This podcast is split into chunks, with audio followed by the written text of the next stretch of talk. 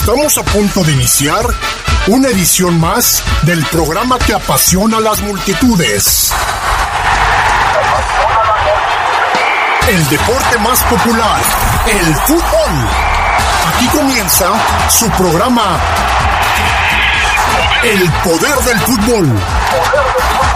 No te quedes fuera de lugar. Intégrate en nuestras redes y participa. Poder del fútbol. ¡Arrancamos!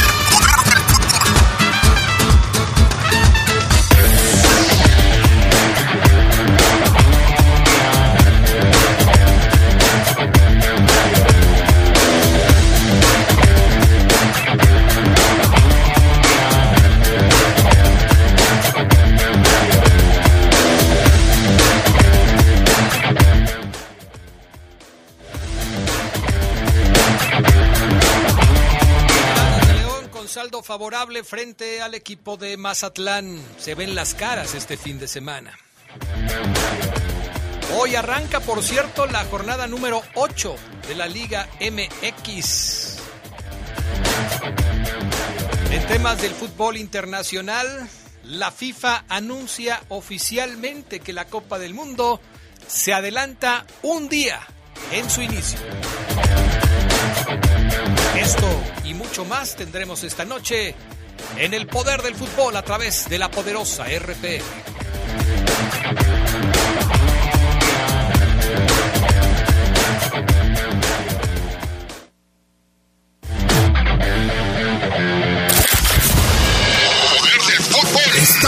En el poder del fútbol. Poder del fútbol. nocturna. Continuamos. Para tu seguridad, iniciamos la obra de conservación estructural del puente ubicado en 5 de Mayo y Malecón del Río. Durante la obra, la parte superior del puente permanecerá cerrada. Te recomendamos utilizar vías alternas como la calle Hidalgo o Boulevard López Mateos. En la parte inferior, la rampa que se encuentra a la altura de Cruz de Cantera estará cerrada, por lo que solo funcionará un carril. Por tu comprensión, gracias. Somos fuertes, somos león. Que en este nuevo ciclo escolar no te falte nada. Regresa a clases con todo. Acude a Caja Popular San Nicolás y llévate hasta 10 mil pesos con cómodos pagos semanales. Solicítalo en cualquiera de nuestras 14 sucursales o pide informes en nuestra página de Facebook. Caja Popular San Nicolás, León, Guanajuato. El préstamo ideal para útiles, uniformes, colegiatura y más está en Caja Popular San Nicolás. Somos la cooperativa de la gente. Regresamos, al poder del fútbol. Edición nocturna.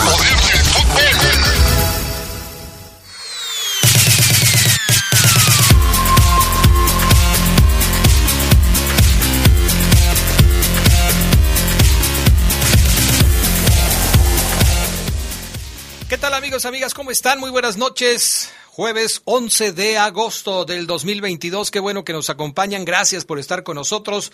Saludos a Brian Martínez en la cabina máster, a Jorge Rodríguez Sabanero acá en el estudio de deportes. Yo soy Adrián Castrejón y estamos listos para arrancar con toda la información. Charlie Contreras, buenas noches, ¿cómo andas?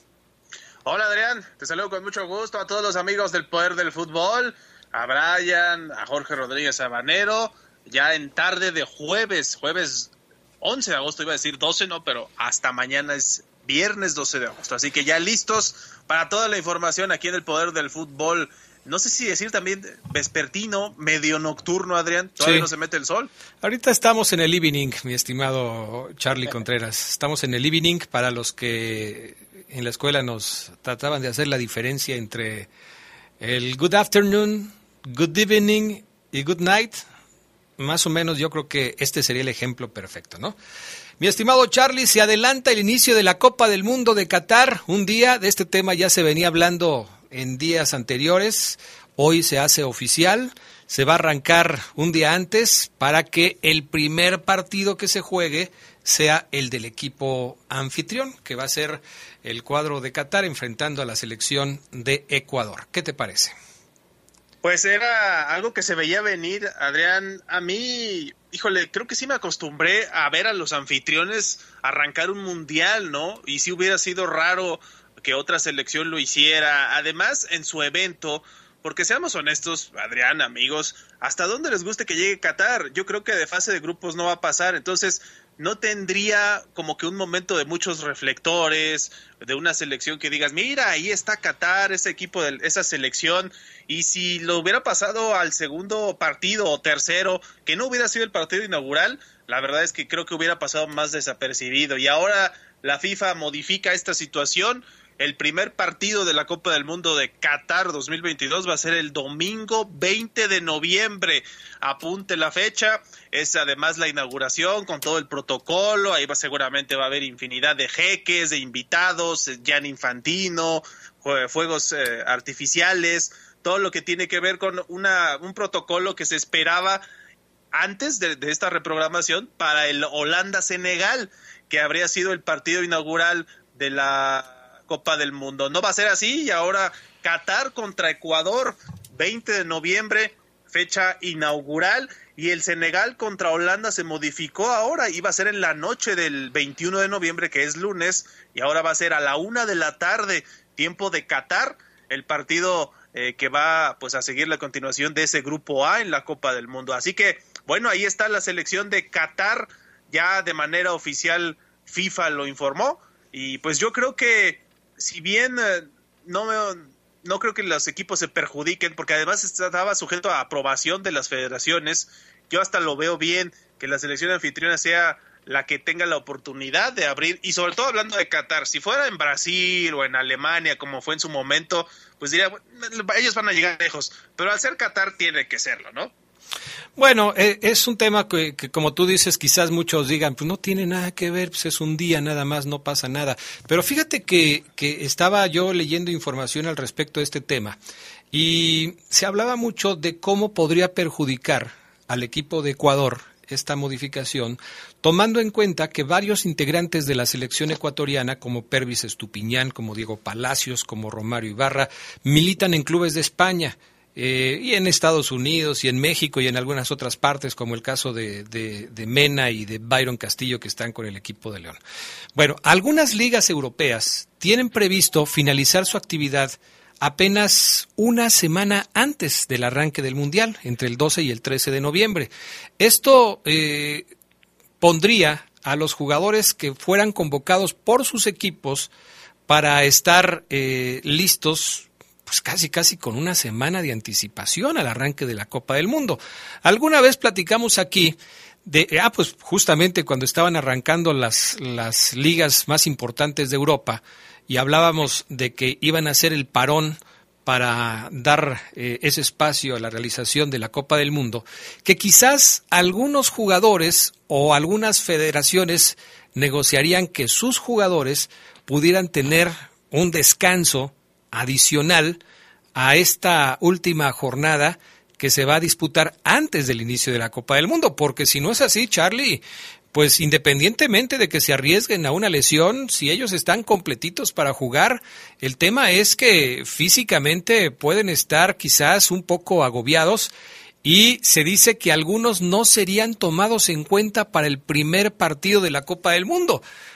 ¿Cómo va a ser posible que si hay, que hay selecciones que quizás solamente disputen tres partidos en una Copa del Mundo y que de repente te digan, no, pues te vas a perder el primero porque no estás eh, físicamente al 100%, o vienes cansado, o vienes agotado, o vienes con eh, varios partidos encima y entonces mejor te vamos a dar un poquito de descanso. ¿Cómo es posible, Charlie?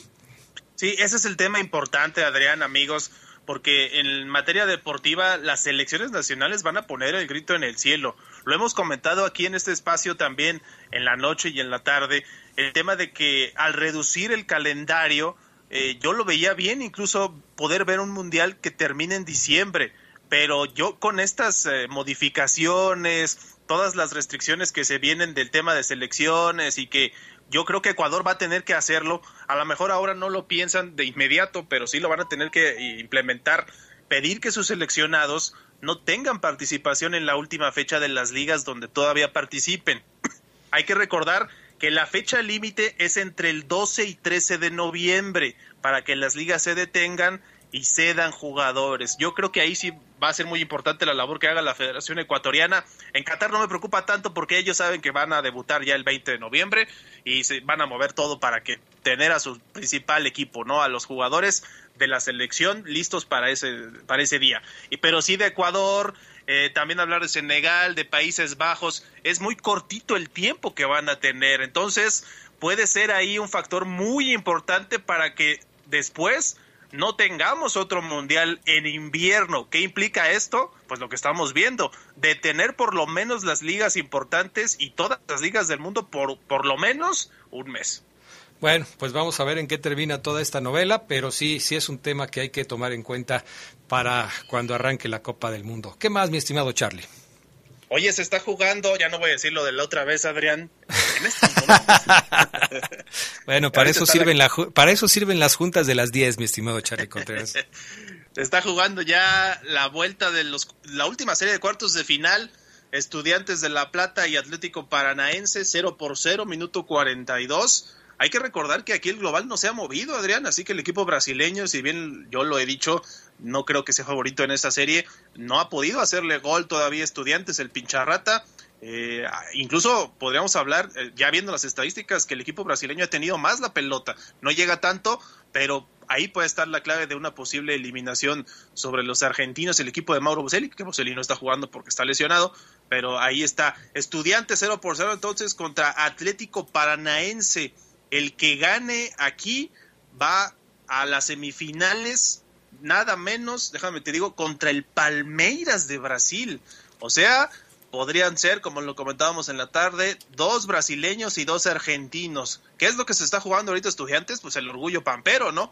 El no decir, bueno, tres brasileños contra un solo argentino en semifinales de Copa Libertadores que si ya de por sí lo conocíamos como favoritos a todos los equipos eh, brasileños, pues nos confirmaría que sí se están alejando todavía más, ¿no? Las distancias futbolísticas. Sí, sí, definitivamente sí. Ese es el, ese es el tema con respecto a, pues a esta circunstancia. Muy bien, mi estimado Charlie. Nos manda Marquitos Llamas, por cierto, una lista de, de los horarios eh, de los partidos, México contra Polonia, México contra Argentina y México contra Arabia. Tengo la duda, mi estimado Marquitos, si lo que nos manda son los horarios locales, los horarios de Qatar, porque yo estoy viendo acá que México contra Polonia se juega, sí, el martes 22 a las 10 de la mañana, el Argentina contra México se juega el día 26, eh, que es sábado, a la una de la tarde, y el Arabia Saudita contra México a la una de la tarde, tiempo de México, ¿no? Eh, caray, pues hay que, hay que ver esta, esta información, Marquitos. Ahorita la checamos con muchísimo gusto. Y la verdad es que, pues la gente, no sé cómo va a estar la, la, gente en esta Copa del Mundo, los seguidores de la selección mexicana, porque eh, con tanta cosa que se ha dicho, que si el Chicharito, que si Carlos Vela, que si faltan y sobran jugadores de la selección mexicana, que esto no es un tema nuevo, siempre ha sucedido, hay jugadores que faltan y hay jugadores que sobran, de acuerdo a la percepción de muchos aficionados, pues veremos cómo va el tema de la selección mexicana. ¿Algo más, mi estimado Charlie, con respecto al fútbol internacional?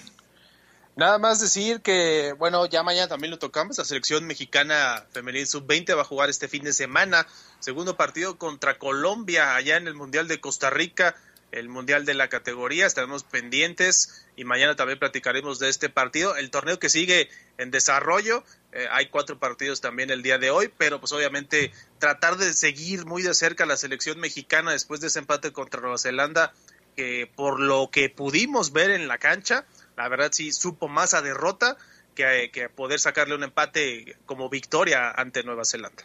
Dice Miguel Orozco que además como coincidencia, el día de la inauguración es el último día del serial de la Fórmula 1 en este, este en esta temporada, domingo 20 de noviembre, en el circuito Jazz Marina. Entonces, bueno, van a pasar muchas cosas eh, y bueno, va a ser en Abu Dhabi también. Así es que van a pasar muchas cosas para ese 20 de noviembre. No creo que este alguien se quiera perder también el desfile del 20 de noviembre, ¿no? Con tanta cosa que va a haber por ahí, en fin, hay que estar ahí al pendiente. Charlie, no te vayas, regresamos con la actualidad del fútbol mexicano porque más o menos en menos de una hora estará arrancando ya el partido inaugural de la jornada número 8. ¿Cómo le dicen? ¿El clásico de la carretera 57?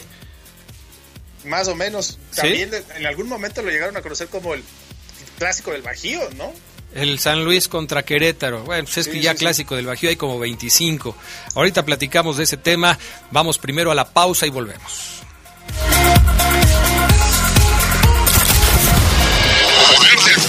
Estás en el poder del fútbol. Poder del fútbol. Edición nocturna. Continuamos.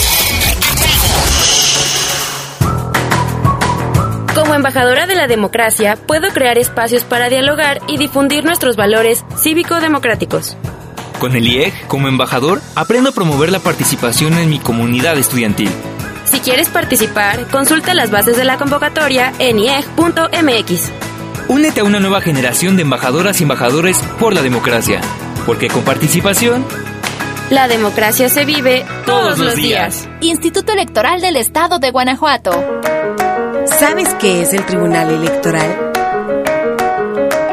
Sí, es la máxima autoridad en materia de elecciones. El que resuelve conflictos entre partidos y candidaturas. El que defiende mis derechos político-electorales. El que valida las elecciones y le da certeza jurídica es el encargado de brindar justicia electoral. El que garantiza que mi voto sea respetado. Tribunal Electoral. Justicia que fortalece la voluntad ciudadana. Regresamos, regresamos al poder del fútbol. Edición nocturna.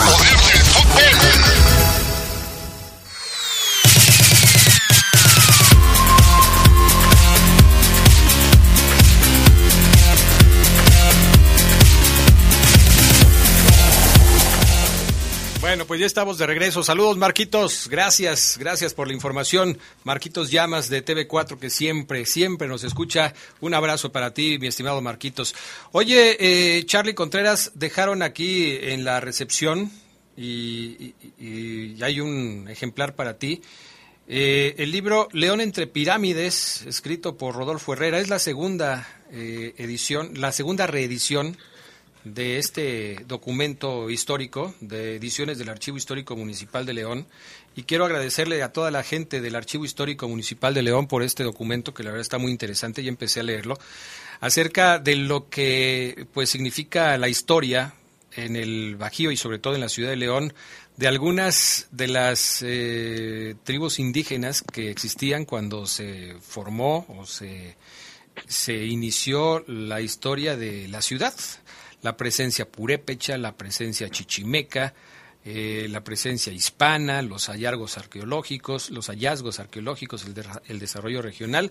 La verdad es un documento muy interesante. Aquí te guardo yo el tuyo. Este, gracias nuevamente a la gente del Archivo Histórico Municipal que nos hizo llegar este documento.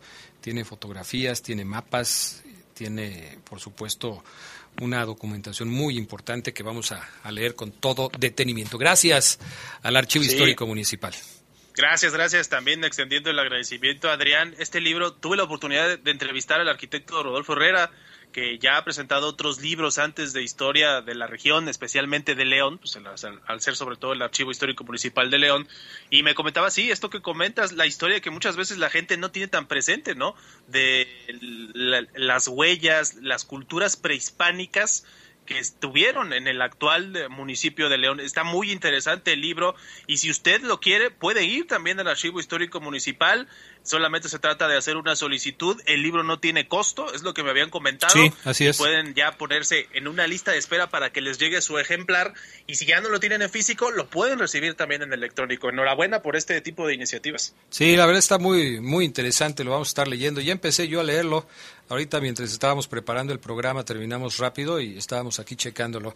Muchas gracias al Archivo Histórico Municipal y a toda la gente que trabaja ahí por considerarnos. Charlie, arranca la jornada número 8 de la Liga MX con el partido entre el equipo de Querétaro y San Luis. Está programado para las 9.05 de la noche. Ya están listas las alineaciones para el encuentro de hoy entre estos dos equipos que abren la actividad de la jornada. El cuadro de Querétaro va con Toño Rodríguez, Jordan Silva, Gabriel Rojas, Rafael Fernández, Kevin Escamilla, Jorge Hernández, Raúl Torres, David Barbona está Ángel Sepúlveda, Pablo Barrera, Pablito Barrera y Ariel Nahuelpan, mientras que el conjunto de San Luis arranca con Marcelo Barovero, Rodrigo González, Aldo Cruz, Luis León, Ricardo Chávez, Andrés Siniestra, Rodrigo Dourado, el brasileño, Facundo Waller, el eh, uruguayo, eh, Abel Hernández, de la misma nacionalidad, John Murillo y Víctor Ferreira, también eh, también brasileño. Yo no sé qué impresión tengas tú, pero a mí me queda eh, la sensación de que San Luis merecería tener mejores resultados de los que ha tenido hasta ahora. La verdad es que va a ser un encuentro entre equipos de la parte baja de la tabla, Querétaro, lo entendemos, ha tenido muchísimos problemas el cuadro queretano, pérdidas millonarias, incluso hay por ahí algunos artículos periodísticos que hablan de las pérdidas millonarias que ha tenido el equipo y la plaza por haber tenido que cerrar sus puertas después de aquellos hechos de violencia entre la afición de Atlas y de Querétaro, o más bien, para decirlo de manera más clara, de la agresión de bandas eh, de Querétaro sobre aficionados rojinegros. Pero futbolísticamente hablando, Querétaro sí ha dejado mucho que desear, no tanto el equipo de San Luis, o no sé tú qué pienses. Fíjate que yo por el equipo, Adrián, por el plantel, yo sí creo que San Luis deberíamos exigirle lo que pasó el torneo anterior, ¿no? Un equipo que peleaba, si bien no los primeros lugares, sí estaba en la media tabla, se alcanzó a meter a la liguilla y yo sí siento que eso lo sabe también Jardín, la afición de, del San Luis se ha manifestado también, Jardín incluso dijo, bueno, estábamos bien, pero ahora que estábamos mal, necesitamos todavía más el apoyo de nuestra afición. Ahora el partido es en Querétaro, donde no hay gente, gracias a Dios, porque esto es un partido de alto riesgo, Adrián, clásico de la 57, como lo comentábamos, le cambiaron el nombre en algún momento al clásico del Bajío hace algunas décadas, pero se dieron cuenta que había equipos de mucha tradición también en, en el Bajío, y bueno, ahora va a ser una oportunidad para que Querétaro sume ante un San Luis, yo creo que si hay una oportunidad para que Gallos gane, el equipo de Herc, es ahora contra el San Luis, un San Luis que tiene solamente una victoria, pero sí creo que el equipo potosino puede ser ligeramente favorito en el arranque de esta jornada 8. Ojalá sea un buen partido, ojalá veamos goles también y, que no haya nada, porque aunque no haya acceso al estadio para los aficionados, para los barristas, pues siempre se las ingenia, ¿no? Para, para este tipo de cuestiones, pero que no pase nada. Sí, ojalá que no, que no pase nada. Al ser en, en Querétaro nadie se puede filtrar en las tribunas, obviamente, pero en los alrededores puede haber problemas si es que no se toman las medidas de seguridad necesarias. Solamente dos equipos permanecen sin ganar a la fecha número 7 del torneo. Eh, solamente dos equipos se mantienen sin ganar. Incluso hay equipos que ya tienen ocho partidos por aquel encuentro adelantado y uno de ellos es San Luis, que ya tiene ocho juegos y que solamente suma siete puntos. El Guadalajara y el Querétaro son los únicos dos equipos que todavía permanecen sin ganar en el actual torneo. En caso de que los Gallos Blancos pierdan hoy, se quedarán en el fondo de la tabla con solamente dos unidades y la verdad es que sí se ve muy, muy complicado el asunto. En días anteriores, no, no hablamos mucho de este tema a veces por cuestiones de tiempo en la tarde, Charlie, pero se había hablado de la posibilidad de que se regresara otra vez al ascenso y al descenso en la Liga MX, sobre todo por las palabras que estuvo diciendo el presidente de la Liga MX, el señor Miquel Arriola, en su estadía en los Estados Unidos previo al tema del el All-Star Game que se disputó ayer. Y la verdad es que eh, hay mucha confusión al respecto de este tema, porque hasta donde se sabe, podría ser que regresara el ascenso, pero no el descenso. El tema es que aparentemente lo que la liga quiere es llegar a la cifra de 20 equipos en la primera división y para esto estarían permitiendo el ascenso de dos equipos en torneos consecutivos y entonces después de llegar a los 20 re, restablecer el descenso para que los equipos puedan perder la categoría si es que terminan en la tabla de porcentajes en el último lugar. ¿Por qué digo esto? Porque no se ve cercano todavía este tema. Hasta donde se sabía, solamente cuatro equipos de la Liga de Expansión han logrado la certificación para que en caso de terminar como el equipo que logra el ascenso pueda llegar al máximo circuito. Y si ninguno de los equipos que está certificado es el que, que, que, finalmente gana el derecho a ascender, pues esto seguirá sin ascenso, Charlie, por los siglos de los siglos, amén. Sí, primero se tiene que poner de acuerdo entre todos, ¿no? Los de la Liga MX, porque esta certificación siempre ha dejado muchas dudas, Adrián, y hay gente que lo compara, los que podemos ya ver incluso la Premier League por estos sistemas más accesibles, eh, con una cuota obviamente, nos damos cuenta que hay estadios muy chiquitos en la gran liga del mundo y se refiere obviamente a la infraestructura, a la seguridad, a temas que por supuesto sí faltan en muchos escenarios de la liga de expansión, pero el, siempre habían podido jugar, ¿no? Recordamos al tema de colibríes que estaban en Xochitepec en algún momento, estadios no tan conocidos, eh, Después vimos a Jaguares con un buen estadio, el, Víctor Manuel Reina que pudieron ascender. La verdad es que si no hubieran existido estas oportunidades antes, a lo mejor no habríamos visto a Querétaro o a San Luis cuando ascendieron hace algunas décadas. Yo sí creo que Miquel Arriola tiene que ponerse las pilas y toda la gente para permitir mayor flexibilidad en el ascenso. Obviamente no se trata de decir, bueno, tú con tu cancha de la deportiva puedes jugar en primera división pero sí creo que se han puesto muy estrictos y quién sabe por qué, aunque yo tengo una pista por el tema económico. Sí, tiene que ver mucho con esto, eh, Charlie. Eh, ha habido muchas críticas hacia la Liga MX por tratar de proteger algunos equipos que quizás hubieran perdido la categoría si es que el descenso hubiera continuado y sus inversiones obviamente se hubieran quedado en el bote de la basura. Eh, simplemente hay que voltear a ver lo que pasa en estadios en Argentina o en Uruguay, que son países que continuamente ceden jugadores a las primeras ligas del mundo bueno, sus estadios en muchas ocasiones ni siquiera son totalmente cerrados. Me refiero a que hay espacios en donde puedes ver circular a la gente en la calle o a los coches en las avenidas con tribunas ya muy vetustas, pero que de alguna manera eh, conservan ese rancio sabor al fútbol tradicional de aquellos años. Y, el, hecho de privilegiar eh, el tema de los estadios, ¿de qué te ha servido?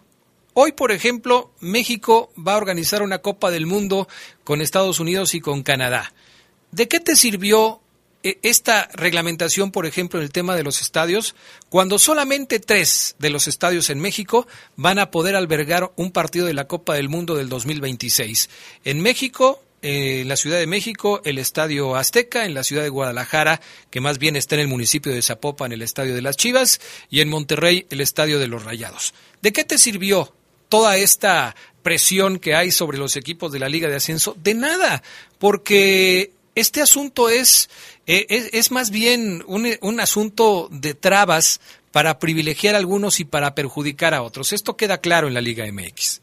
Y es muy claro, Adrián, porque hay estadios de primera división. Bueno, al Azteca le van a poner una manita de gato para que pueda ser mundialista. Ya está, ya es viejo el estadio, descuidado en algunos aspectos. El estadio de Tigres también hay muchas quejas de que huele muy mal. Es decir, sí existe esto que estamos comentando, protección a ciertos equipos, a ciertos grupos, por eso quitaron también el descenso, no nos podemos olvidar de todas estas cuestiones y pusieron cualquier cantidad de límites o trabas para que no, no les pasara que se les fuera un pez grande, por decirlo así.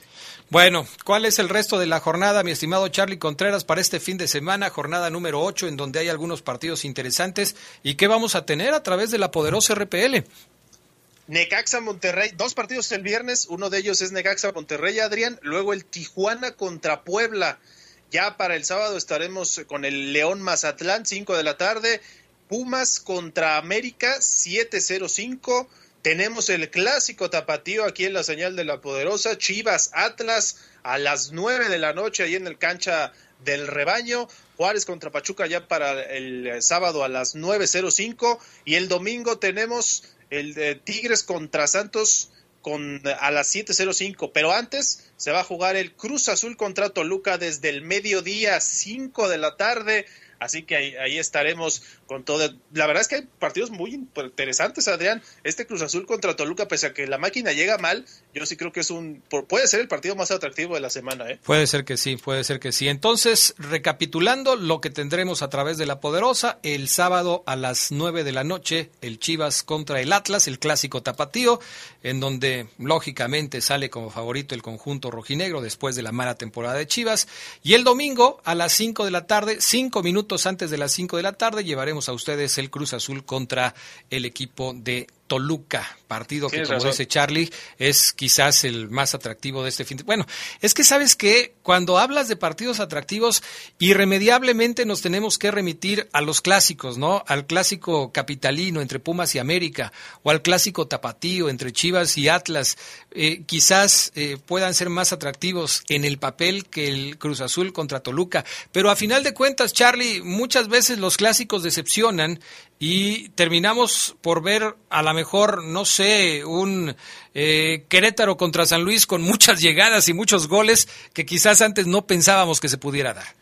Y sí pasa en la Liga Mexicana, Adrián. El tema de los clásicos es por lo atractivo que son, por, es, por ser clásicos, pero hay juegos como lo comentas que a lo mejor no tienen una gran rivalidad o que han sido finales, incluso como ese Cruz Azul contra Tigres o el, perdón, Cruz Azul Toluca o el Tigres contra Santos, que también pueden darnos muchas más emociones. Y sí, hay que hablar de ese Pumas contra América. Ya mañana lo haremos con más calma, pero los del, los del Pedregal se quieren sacar esa espinita ¿eh? que tuvieron contra el Barcelona y una buena oportunidad podría ser contra el América. Bueno, gracias Charlie Contreras. Mañana estaremos de nueva cuenta en el Poder del Fútbol para seguir platicando de este y otros temas. Gracias, buenas noches y si estás cenando, buen provecho. Gracias, mi estimado Charlie Contreras. Vamos a la pausa, regresamos con Oceguera y el reporte de la Fiera y todo lo que tiene que ver con su próximo compromiso frente al Mazatlán. Volvemos.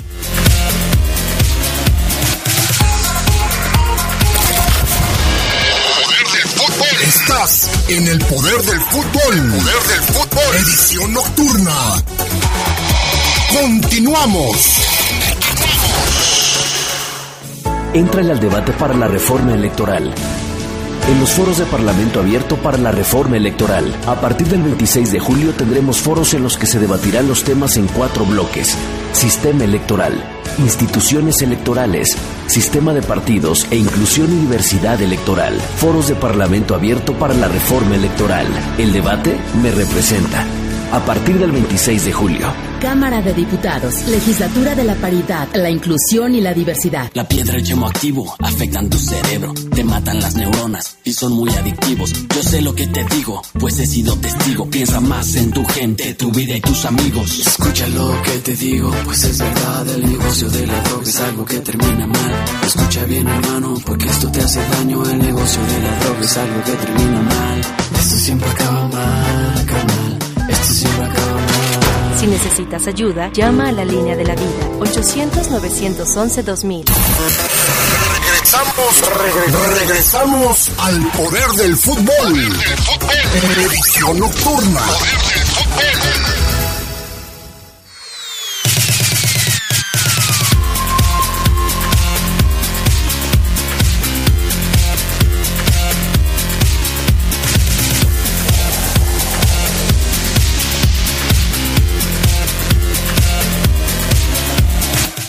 Bueno, pues muchas gracias a la gente que se pone en contacto con nosotros a través de nuestro número de WhatsApp 477-718-5931. Por acá me dicen el libro es muy bueno y también su podcast de Tertulia BJX en YouTube del Archivo Histórico Municipal de León eh, para conocer más sobre la historia de la ciudad.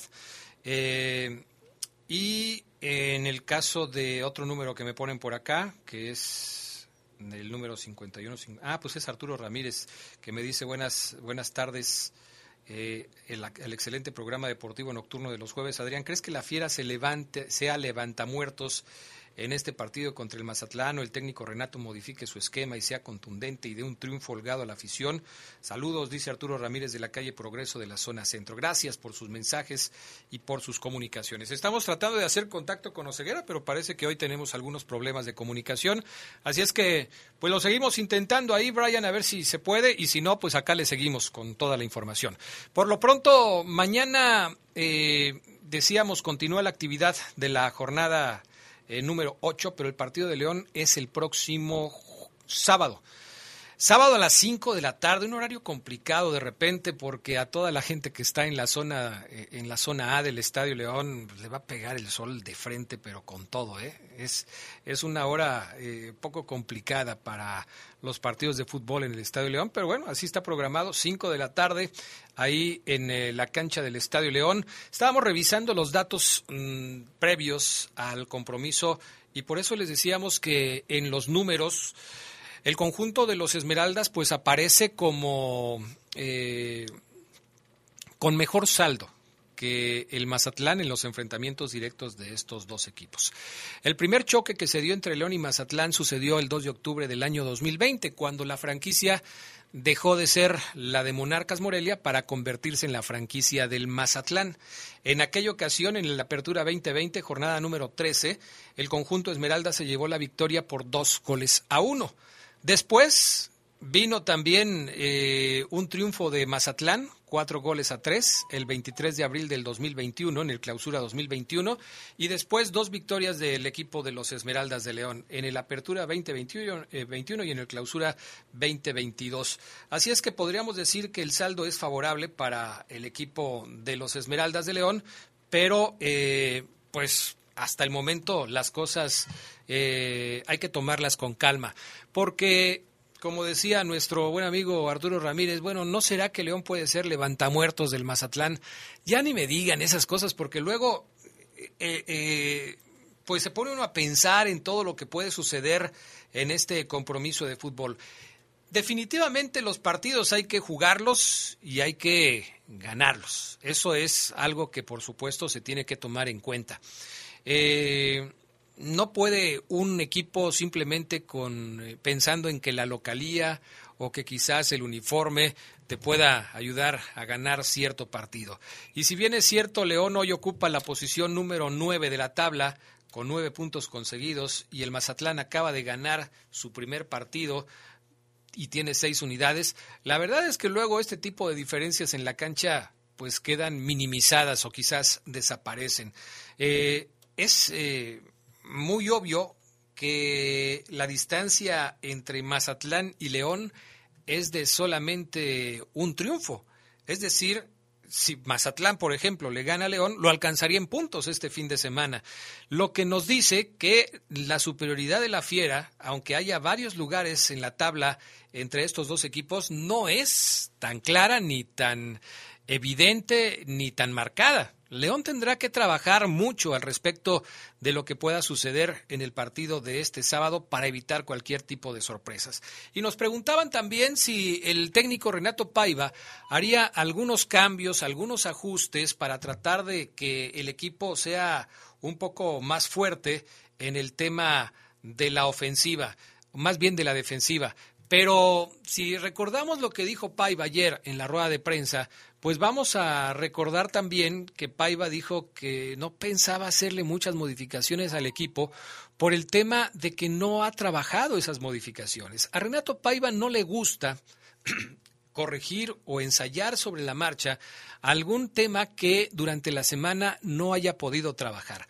Ha sido muy enfático el técnico de la Fiera en no intentar cosas que no domina el equipo, porque según su punto de vista, se podría correr el riesgo de quizás tener resultados adversos más fuertes que los que se pudieran tener de alguna otra manera. Ahora, es evidente que para el partido contra Mazatlán habrá cambios. Es evidente que las cosas eh, no van a ser iguales por principio de cuentas porque el tema de Ángel Mena que hemos venido manejando durante la semana, pues eh, está claro, no va a poder jugar contra el equipo del Mazatlán. Esto nos lleva a que tenga que haber necesariamente algunas modificaciones en el esquema del conjunto de los Esmeraldas de León. Y por supuesto, pues estas modificaciones pueden tener consecuencias positivas o negativas. Ya veremos qué es lo que sucede. Lo que ha flotado también en el ambiente es si Julián Celestín podría o no jugar como titular en el partido contra Mazatlán. Y aquí depende también mucho de lo que el técnico eh, haya observado en los entrenamientos del equipo de los Esmeraldas. Ahí están dos temas. Uno, el asunto de Mena y otro, el de Julián Celestín. ¿Creen ustedes que en el caso de Celestín sea tiempo de que ya tenga minutos como titular en el equipo? Y si es que ustedes consideran que pueda jugar, ¿en dónde lo pondrían?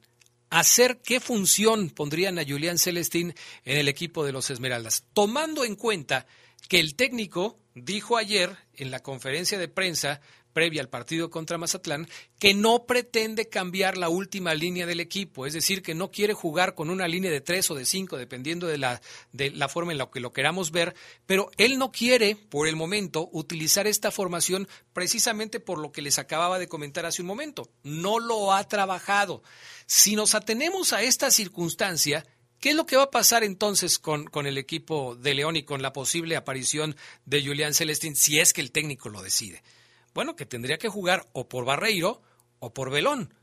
Si es así, ustedes a quién pondrían, más bien a quién quitarían para darle su lugar al señor Julian Celestin. Es un tema que, tendría que analizarse. Eh, ese por un lado. Por el otro lado, hoy por la tarde platicábamos con Oseguera y con todos los demás compañeros del Poder del Fútbol, como Charlie Contreras, del asunto de la ausencia de Mena. Y no es que el técnico esté buscando al sustituto de Mena, porque me parece, y, yo se los decía en la tarde muy claramente, Mena no ha sido titular con el equipo. Mena ha jugado tres de los siete partidos que tiene León arrancando como titular, es decir, la, la mala... Eh, la mala presencia física y futbolística que ha tenido Mena en este torneo se refleja en el número de minutos que ha tenido. Ok, ha estado lastimado y esto, por supuesto, no lo ha dejado recuperar su máximo nivel y eso lo entiendo perfectamente, pero es una realidad que Mena no ha sido protagonista en este torneo.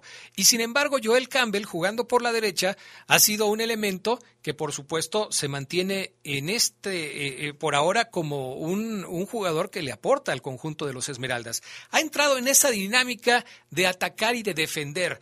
Eh, en ese desgaste físico que provoca el estar adelante y después meterse a la zona de la recuperación para tratar de quitarle los balones al rival y desde ahí quizás iniciar un contragolpe o iniciar la salida del equipo. Entonces, eh, yo le decía a Oseguera, pues no es que estés buscando al reemplazo de Ángel Mena, más bien habríamos de buscar el reemplazo de Joel Campbell, que había iniciado por izquierda y que ahora seguramente lo hará por la derecha. Y en ese sentido, pues habrá que ver qué es lo que determina el técnico, si le tiene la confianza a jugadores como Martínez, para que pueda aparecer por ahí, como lo hizo al arranque del torneo con el partido, en el partido frente al equipo de San Luis, o decide hacer alguna modificación, poner a Jairo Moreno, poner a Dávila en esa zona, no sé, algo tendrá que hacer. Eso sí, quizás respetando la misma formación de los jugadores, pero sí pensando en que haya algún cambio de fondo en el funcionamiento del equipo para que los resultados no sean los mismos. León adolece de gol le faltan las anotaciones. Lucas Di Giorgio se ha convertido en un jugador que eh, eh, pues ya no sorprende a nadie, que los equipos tienen muy estudiado y por supuesto tiene que haber variantes para que Lucas Di pueda volver a aparecer y mojar la red rival, porque si no, entonces Lucas Di se va a convertir en una estadística de haber hecho cuatro goles en los primeros tres partidos y ya no va a pasar nada con él. Yo creo que esto es muy importante y es parte de lo que el técnico del conjunto de los Esmeraldas, junto con su equipo de asesores, tendrá que resolver previo al partido contra Mazatlán.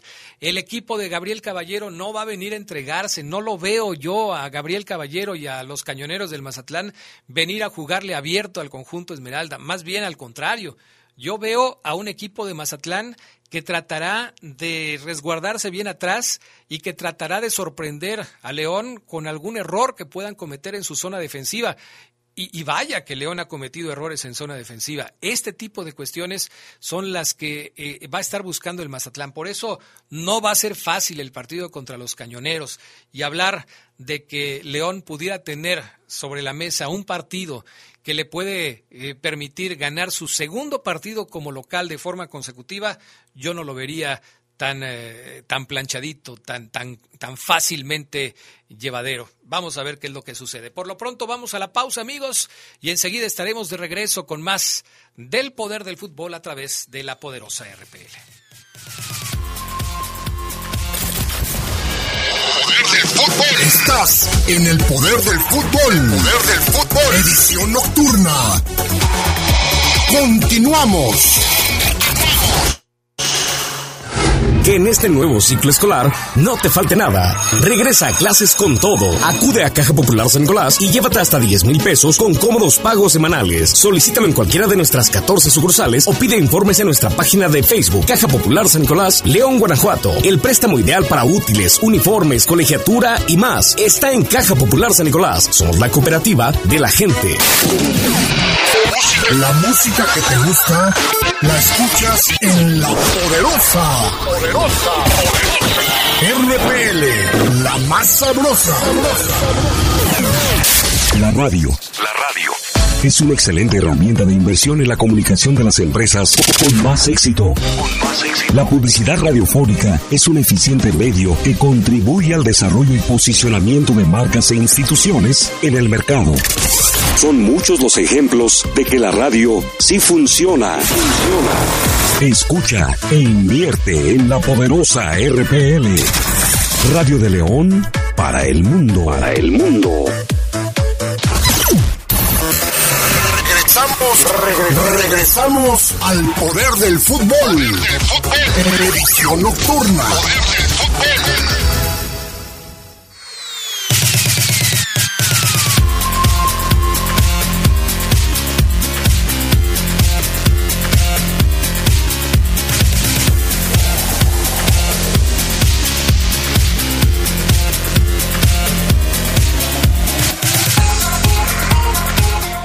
Bueno, pues ya estamos de regreso. Gracias a toda la gente que se reporta con nosotros a través del 477-718-5931, la línea de WhatsApp del Poder del Fútbol y de la Poderosa Deportes. Mañana vamos a tener boletos, estén pendientes del Twitter del Poder del Fútbol. Mañana vamos a regalar eh, boletos para el partido de León contra Mazatlán, cortesía de la Poderosa y del Club León. Así es que les invitamos a que estén pendientes de la dinámica que vamos a, a tener para regalar los pases para el partido del fin de semana. Eh, dice Clemente Murillo, saludos Adrián, buenas noches. Yo también espero que regrese el ascenso y el descenso. Le quitaron ese sabor al fútbol. Por otro lado, eh, qué buen programa el de ayer. Faltó más tiempo, se me hizo muy corto dice Clemente Murillo. Bueno, gracias y, gracias a Clemente y a todas las personas que nos han eh, hecho comentarios acerca del programa de ayer de Leyendas de Poder, en donde tuvimos como invitado a don Arturo El Pitos Guerrero, una leyenda viviente del básquetbol y del deporte leonés y mexicano, un hombre que ha puesto muy en alto el nombre de la ciudad y de nuestro país en las duelas de básquetbol en todos lados. Fue una charla, la verdad, muy, muy padre, muy interesante, conociendo detalles que no conocíamos de Arturo y que, por supuesto, eh, pues le agradecemos a él que nos haya aceptado la invitación para estar con nosotros acá en el estudio de la poderosa RPL. Y desde luego, bueno, pues gracias a ustedes por escucharnos todos los miércoles. A las 8 de la noche tenemos Leyendas de Poder y tenemos invitados a, a, personajes que han hecho historia en el deporte de nuestra ciudad, principalmente en el fútbol, aunque ya decidimos también invitar a algunos personajes como Yuri Contreras y Laura González del Castillo, o en este caso Arturo El Pitos Guerrero, que también, por supuesto, han hecho a lo largo de su carrera deportiva cosas muy importantes y que vale la pena destacar. Y esperen algunos otros invitados que también tendremos a través de las frecuencias de la poderosa RPL con estas características. Gracias, gracias a todos. Y sobre el tema del ascenso y el descenso, pues, ¿qué te digo, mi estimado Clemente? Una liga que se respeta una liga, digo, entendiendo que hay otras que no lo tienen, como por ejemplo la MLS, que yo creo que se maneja en un formato totalmente diferente, pero en España, en Inglaterra, en Francia, en Italia y en todas las ligas importantes en Sudamérica siempre hay ascensos y descensos.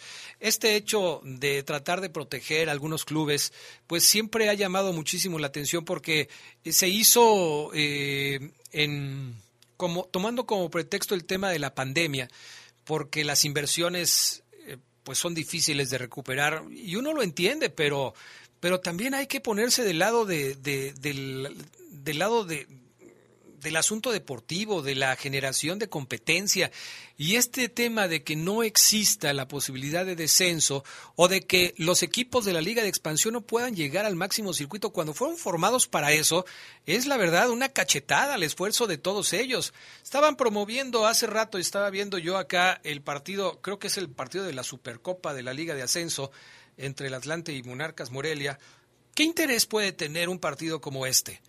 ¿Qué interés puede tener para la gente que no sea seguidora de alguno de los dos equipos el partido que puedan tener estas dos escuadras para buscar una copa, un trofeo, cuando no hay nada más al respecto de, este tema. La verdad es que es, eh, es increíble cómo se ha dado pues un portazo a, a, los equipos, a las organizaciones, a los jugadores, porque simplemente le matan la eh, cuestión deportiva a cualquier asunto y la verdad, eh, pues no debería ser así, ¿no? Pero bueno, en fin, así están las cosas. Ojalá que pronto regrese, pero sí hay, como ya les decíamos, eh, un asunto que tiene que ver mucho con la certificación de los estadios y que desde luego pues hay que eh, estar al pendiente de qué es lo que va a, suceder al respecto de este tema, porque si son pocos los equipos que están eh, peleando por un ascenso, pues se reduce también la posibilidad de que sea alguno de ellos el que tenga la certificación y pueda llegar a la primera división. Eh, tenemos por acá otro mensaje de la gente que nos está escuchando. Dice buenas noches Adrián, un saludo para, para ti, para Omar que se avienta muy buenos reportes Esmeraldas. Sobre la pregunta que nos haces, mi estimado, no sabemos, eh, se ha hecho el intento, no, no sabemos, vamos a ver qué, qué, pasa un poco más adelante. Gracias. Y otro mensaje que nos llega por acá, que es del teléfono 9689. Buenas noches, Paiva será el nuevo torrente. Se entiende por qué no entrena en Europa, no soporta la crítica. Saludos a los rugidores y a los fiera hermanos. Bueno, eh, Hace unos días les preguntaba yo en mis redes sociales y lo reflejamos también aquí en el Poder del Fútbol, ¿qué tanto crédito tiene todavía Renato Paiva si tomamos en cuenta las ilusiones que se generaron con aquella primera rueda de prensa en donde se hizo la presentación del técnico portugués como entrenador del conjunto de los Esmeraldas de León? Y sí, claro que hay gente que dice, bueno, tranquilos, van siete fechas, esto no se ha acabado, todavía falta tiempo para que León pueda encontrar su mejor nivel futbolístico, pero no cabe duda que hay mucha gente que ya se ha decepcionado de, lo que ha hecho el León bajo las órdenes de Renato Paiva. Quizás, y, esto les he respondido yo cuando me preguntan, eh, ¿tú qué crees que le hace falta al conjunto de los Esmeraldas? Yo digo que le hace falta tiempo. Es un hecho que Renato Paiva llegó al cuarto para las 12 para trabajar con el equipo. Sí, ok, tuvo una pretemporada, no tan larga como él hubiera querido, porque recordemos que eh, ya los jugadores estaban trabajando, pero Paiva no llegaba porque estaba todavía cumpliendo con su compromiso con el Independiente del Valle. Y esto, se quiera o no, afecta al desempeño del equipo, a los procesos de integración, a los procesos de, de, asimilación de los nuevos esquemas de trabajo y de, esquemas tácticos. Esto, esto pega, por supuesto. Luego está el tema de los jugadores que se fueron, los que llegaron, los que se fueron antes de que Paiva llegara, como Mosquera, como el caso de Jan Meneses, los que se fueron después de que él llegó, como el caso de Omar Fernández o Colombato, que son directamente jugadores que pues se decidió que no, no se quedaran en el plantel. Eh, la decisión de que Campbell, por ejemplo, se quedara llegó ya muy cerca del inicio del torneo. Entonces, todo este tipo de cuestiones siempre le pega a la... Eh, al, trabajo de pretemporada del equipo. Y tomando en cuenta estas circunstancias, bueno, pues hay que entender que a León le falta trabajo, que le falta tiempo para encontrar su mejor nivel futbolístico. Independientemente de las ilusiones que la afición se pudo haber generado, eh, con Renato Paiva, con sus palabras, con sus formas de trabajo, con la intensidad que le pone a los entrenamientos y a los partidos. Eh, yo diría que, habría que tener un poco de paciencia, claro no es un cheque al portador y no se puede decir que Paiva tendrá eh, las puertas abiertas en el corazón de todos los aficionados de León eternamente. Como ya hemos visto, hay muchas críticas hacia el trabajo de Renato Paiva. Y hay muchas críticas porque la gente piensa que León debería estar en una mejor posición dentro de la tabla. León ha fluctuado entre los eh, primeros lugares, no sé, tres, cuatro de la tabla, al noveno, que es, por ejemplo, el lugar en el que se encuentra el día de hoy. En ese rango, en esa zona se mueve el equipo de los verdes. Si decíamos hace un momento que León está a tres puntos del Mazatlán, también tenemos que decir que está a tres puntos del Pachuca, que es el lugar número eh, cuatro de la tabla de posiciones y que tiene 12 puntos. Entonces, está en una zona intermedia en donde con una victoria puede treparse eh, sobre equipos que están por ahí en esa franja como Tijuana, Pueblo, Santos, pero si sufre una derrota, posiblemente con la combinación de resultados, el León pueda caer al lugar 11, 12 o 13 de la tabla de calificaciones, lo que por supuesto no sería nada bueno para el conjunto de los Esmeraldas. Vamos a ver qué es lo que sucede. Por lo pronto será muy interesante saber lo que decida Renato Paiva con respecto al tema de el, eh, partido de, de, de Mazatlán, quiénes van a estar en su once inicial, quiénes van a ser los jugadores que lleven la responsabilidad de, de tener o de buscar un buen resultado para el equipo y, eso es lo que finalmente le interesa a la afición. Saludos amigo Adrián, me reporto tarde, pero desde que inició el programa los estoy escuchando, dice Ismael Pulido. Mi estimado Isma, un abrazo para ti, gracias por estar también acá al pendiente del poder del fútbol. Entonces, pues a ver qué es lo que sucede el próximo fin de semana. Vayan eh, entonces poniéndose atentos mañana para que puedan ustedes de alguna manera estar eh, presentes con las dinámicas que tenemos para los boletos que va a regalar la poderosa RPL y el Club León para el partido de León contra Mazatlán, que por cierto eh, ya la directiva anunció y ustedes lo saben, va a haber dos por uno. Tiene que ver, por supuesto, me imagino yo, con el escandaloso resultado del fin de semana frente a Mazatlán y una forma de congraciarse, porque además, pues a lo mejor, eh, eh, pues muchos no pensaban ir al partido de León contra Mazatlán y pensaban guardarse su dinero para otra ocasión, pero bueno, con la promoción de la directiva, quizás muchos se animen y vayan este sábado a ver el partido entre los verdes y el equipo del Mazatlán. Llegamos al final del programa del día de hoy. Como siempre, gracias amigos por habernos acompañado. Gracias mi estimado Brian Martínez. Gracias también a Jorge Rodríguez Sabanero por el apoyo. Ya nos vamos. Que tengan ustedes muy buenas noches. Descansen y mañana nos escuchamos en la edición nocturna del Poder del Fútbol y por la mañana en el espacio de deportes de El Poder de las Noticias. Hasta pronto, gracias y buenas noches. Hemos concluido una edición más de su tradicional programa, El Poder del Fútbol. Hasta la próxima.